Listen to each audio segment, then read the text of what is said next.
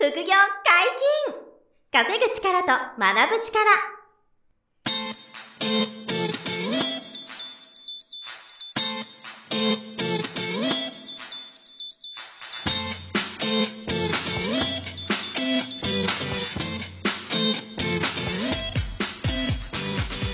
この番組は稼げるようになりたいを叶える副業アカデミーの提供でお送りいたします。副業アカデミーはあなたが副業で稼げる状態になることにコミットしたスクール初級コースから上級コースまでさまざまなジャンルの副業ノウハウを学んでいただけます詳しくは副業アカデミーで検索くださいこんにちは、小林正宏です。山本博史です。よろしくお願いします。よろしくお願いしまえー第4回目の今回は、す。はい。副業にマーケティングがいるのかと。お、かっこいいカタカナ文字が 出てきました。マーケティングっていう言葉にアレルギーある方っていらっしゃるんですかね？そうです。あの、僕昔は、はい。抵抗ありましたね。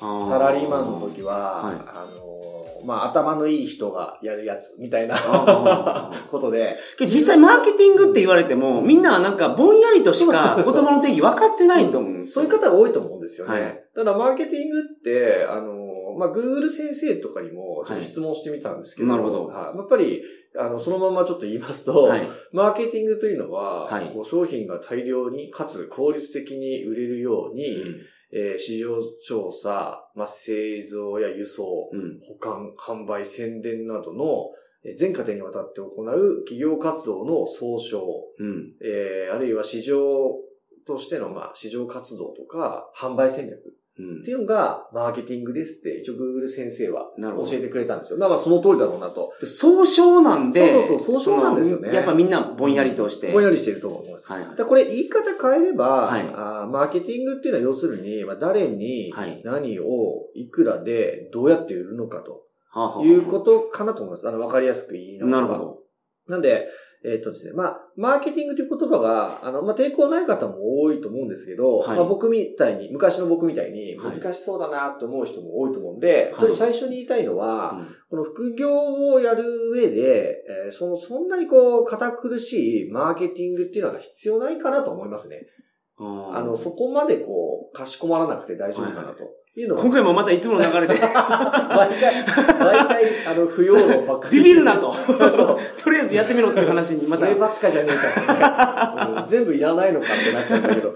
なので、ちょっと誤解がないように言っとくと、はいあの、まあ、その、難しいマーケティングみたいな、分析みたいなのが、きめ細やかに必要かというと、まあ、そこまでじゃなくて。ただ、あの、一つ一つ、あの、各副業によってうん取り組めば、うん結果、マーケティングできていることになるっていうことはちょっと伝えたくて、うんで、どういうことかというと、はい例えば、あの、僕が一番最初に始めた副業が、はい。あの、物件買って、あの、入居者さんに入っていただいて、家賃収入いただくっていう不動産投資。不動産投資を僕始めたんですよね。はい。で、これなんかは、まあ、イメージつく方多いと思うんですが、あの、物件まず買わなきゃいけないですよね。あの、賃貸するためにも、銀行の融資とか、はい。あるいは小さい物件は現金でも買うんですけど、うん。この買う物件を、あの、リサーチするんですよ。あの、例えば、どのエリアの物件で、うん駅から徒歩何分で、はい。で、あの、どんな間取りの物件が周りに多くてとか、はあで、買う物件は、あの、なん、どの 1DK が何部屋でとか、1K が何部屋でとか、はファミリー向けなのか、単身者向けなのか、とかっていうのを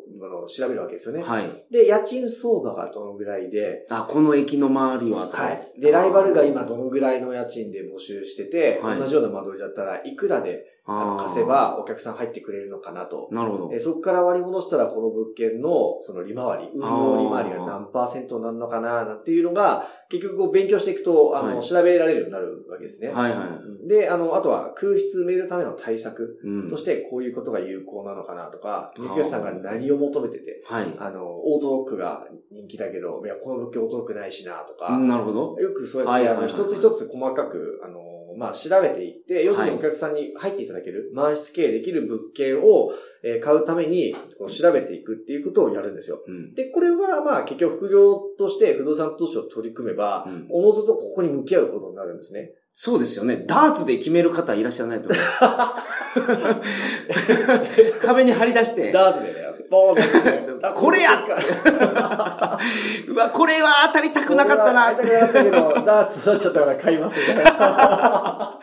そう、はいそれだとちょっとあの、破綻しちゃうんです そう失敗しちゃう副業あなんですよなるほど。そう。だからそういうことじゃなくなって、ちはいゃんと調べるわけで、はいだからこれがまあ、不動産投資とマーケティングといえばそうなんですよね。あほうん、だから、あの、まあ、あの、自然とそうなってきますよね。あとは、はいは例えば、まあ、インターネットを使って物販やるとかっていう時も、えー例えばですけど、ヤフーオークションで仕入れて、うんアマゾンで売るとかよくやるんですよね。はいはいはい。あとは中国のサイトから仕入れて、メルカリで売るとか。うんこうやってやるときに、じゃあいくらで仕入れたら、あの、アマゾンでいくらで売れるのかなとか、うんいくらで中国から買ってきたら、メルカリでいくらで売れるのかなっていうのをこう調べていくんですよね。はいはいはい。で、あの、いくら以上で買ったら利益出ないかも。だから、いくら以下だったら買うけなるほどいくらより超えちゃったら仕入れない。みたいな形とか。それは、つまり商品によって市場価値が違うから、そうです、そうです、そうです。調べないと。調べないといけないですよ。でそのリサーチが一番物販は課題というか、まあ大変なんですが、はいまあこれ1日30分とか1時間、はいコツコツ副業でやってくれれば、うんあの、もう月5万、10万、20万と利益が取っていけるんですけど、はい。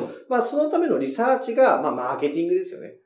確かに。うん、といえばね、はい言えば。そんな堅苦しくはないんですが、価格調べてるところでも、競合の調査もできてるってことですもんね。そうもうおのずと調査できてますから。はいはいはい。で、買うべきものも見えてくると。そういうことです、そういうことです。この色が赤いやつの方が高いと。あ、でそういうのはすごくありますよね。はいこの商品はこの色がとか、この、はいはいはいあの型番が人気だとか、はい売れやすいとか、うんあと過去売れてるっていうそのツール使って調べるんですけど、はいはいはい。これがよく出てる。確かに。意外とこれ俺は好きだけど売れてないと。うん。自分の主観ではやらないんですよね。あ、うんこれ売れてないんだら好きだけど買わない、仕入れない。これは好きじゃないけど利益取れんだったら仕入れる。みたいな感じで、あの、リサーチしてるのが、はいこれがまあマーケティングということになりますよね。まあ、あの、不動産に戻っちゃいますけど、はい不動産でも自分が住みたくない物件でも、はいすぐ空室埋まったりする物件ももちろんあるわけですね。なんでもう全然自分の主観と別のところで、まあ、マーケティングをした結果、えー副業として収益が出る。はいということはもうしょっちゅうありますから。なるほどで、これをまあ。だから調べたら知らなかったことが見えてきて、あ、こっちの方が高く売れるんだなって分かって、それを仕入れるようになったりとか。そうです。もう、これはまさにね、まあ、リサーチなんですけど、うんまあ、あの、広く言えばマーケティングっていうことになってますよね。だマーケティングってなんか難しそうですけど、うん結局、うん。当たり前にやらないかんこと。を、そうです。まあ、もうおっしゃる、あ、いい、いいですよね。当たり前にやらないといけなくて、はい。あと、誰でもできる。誰でも学べば、あの、できる当たり前のことをやれば、それがまあ、マーケティングと言われるものと、まあ、ほぼ合致してて、それだけで結果が出てくるよっていうことですよね。なるほど。まあ、もう一個ぐらい、なんか言うと、例えば、うん。あの、ウーバーイーツって言って、はいあの、今、その、食べ物を、はい。会社とか自宅に配達してくれるサービスが、まあ、ウーバーさんがやってるんですけど、ウーバーっていうサービスは、うんあれカーシェアリング。カーシェアリングですよね。えーあの外資ではい、車のシェアっていうのを、まあ、世界中でやってるウーバーっていう会社が、あの、食べ物を運ぶ、でもそのデリバリーのサービスを、えーアプリを使って展開してるのが、これウーバーイーツっていうはいはいはい。で、これの、あの、食べる、注文する側じゃなくて、配達する側っていうのが、うん 自分のあの、都合いい時だけ仕事を副業でやれるのうんで、人気なんですよねうん。なるほど。で、あの、そういう時も、どんどんじゃあ何区が、はいあの、食べ物のオーダーが多いかとか、おー、なるほど。ありそうですね、それは。結構差があるんですよ。やっぱり、あの、働いてる人が夜夜食で頼んでくれるとか、あの、まあ、ファーストフードとか、はい。ピザとか、あの、お寿司とかいろんなものが今、ウーバーイーツ契約しててデリバリーできるんですけど、はい。まあ、その需要が何区が多いとか、はい。どこで待ってると仕事が来やすいとか、はい。はい。あとはどういう配達すると、うん。あの、回効率よく回転回せるかとか、はい。はい。まあバイクがいいのかとか、自転車がいいのかとか、うん。こういうのも、あの、まあ、おのずと当たり前に調べて、はい。あの、やればやるほどどんどん上手になったり、コツを抑えていくんですけど、まあ、これもマーケティングしてるようなもんですよね。なるほど。はい。ここでやればより自分の収入が増えやすいなって、なりますよね、はいはいはい自然と。なるほど。だから、あの、副業に向き合っていけば、はい。自然とこう、マーケティングと言われるものをやってて、えしかもそれは、最初はその精度高くなくても、はいやっていくほどどんどんその、まあ、マーケティングという意味では、まあ分かってくる分かってくる。そう、はい精度分かってくる。